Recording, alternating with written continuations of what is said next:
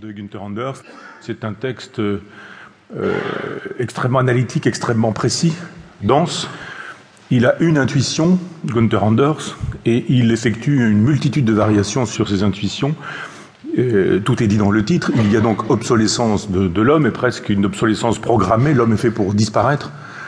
Si Antionas se souciait, lui, de la disparition de la nature, de l'humanité, euh, lui se soucie de la disparition de, l'homme et de l'humain, de tout ce qui va avec. C'est-à-dire que le, second volume, je dois dire plutôt le deuxième, puisqu'un troisième était prévu et que quelques textes ont, existé tout de même, mais euh, ce texte fait l'analyse de l'obsolescence, du temps, de la mort, de la vie, de la publicité, l'obsolescence de l'obsolescence, enfin ce sont d'infinies variations que nous propose Gunther Anders.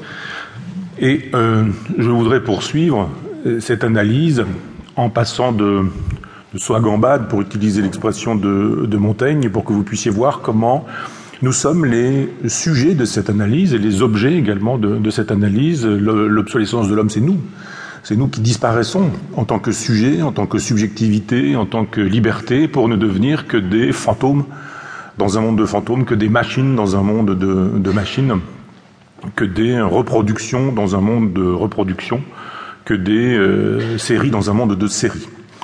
Donc effectivement, c'est une perspective euh, que je dirais nihiliste, celle de Gunther Anders, même s'il est plutôt spinoziste. Je dirais si être spinoziste c'est se souvenir de cette phrase, euh, ni rire ni pleurer mais comprendre. Et de fait, il, ne rit pas, il ne pleure pas non plus. Il cherche à comprendre comment on en est arrivé là et comment ce mécanisme de destruction de, l'homme et de l'humain euh, fonctionne. Je reprends donc l'analyse euh, là où je l'avais laissé sur la question de, la télévision, de la radio, de la production des fantômes. Je, reste très près du texte, donc je me répéterai, mais en même temps le texte se répète aussi, et j'ai voulu euh, tâcher de montrer le caractère baroque de ce travail, voire rococo, d'un point de vue philosophique, parce que la construction est ainsi faite. Ça fait d'ailleurs songer un petit peu aux essais de Montaigne, et que effectivement on, on change de sujet, on passe d'un sujet à l'autre, mais on reste toujours sur cette question de euh, l'obsolescence.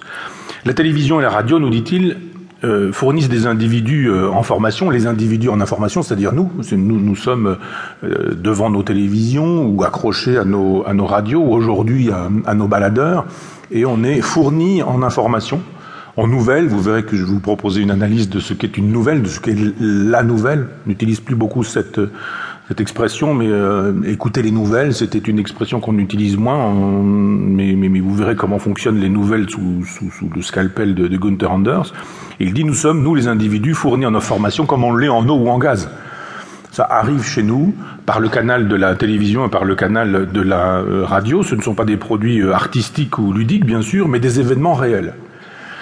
Et il réfléchit à cette question, quand nous regardons un match de football, qu'est-ce que nous regardons? Est-ce que nous regardons ce match de football, un match de football, le reflet d'un match de football. Est-ce que c'est sa réalité, sa vérité?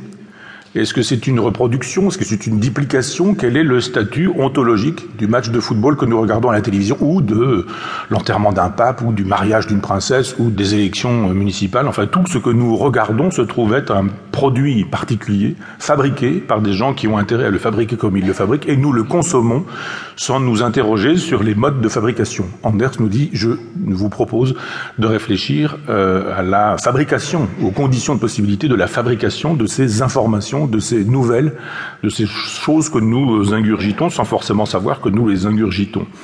Euh, il considère que ces produits donc ne sont ni artistiques ni ludiques mais des événements réels. Du moins, dit-il, c'est une citation, ceux qui ont été sélectionnés, chimiquement purifiés et préparés pour nous être présentés comme une réalité ou tout simplement pour remplacer la réalité elle-même.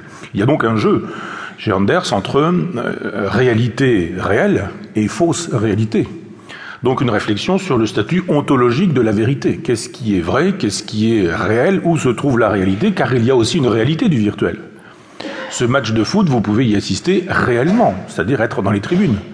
Mais vous pouvez aussi y assister réellement de manière virtuelle, en étant devant votre télévision et en y assistant de manière euh, synchronisée. Au moment où le but est marqué sur le terrain réel, il est aussi représenté cet événement devant euh, vous euh, sur l'écran de télévision exactement au moment euh, qui coïncide à celui du but euh, réel. Donc, il réfléchit sur le statut de ce réel singulier qui en est un nouveau.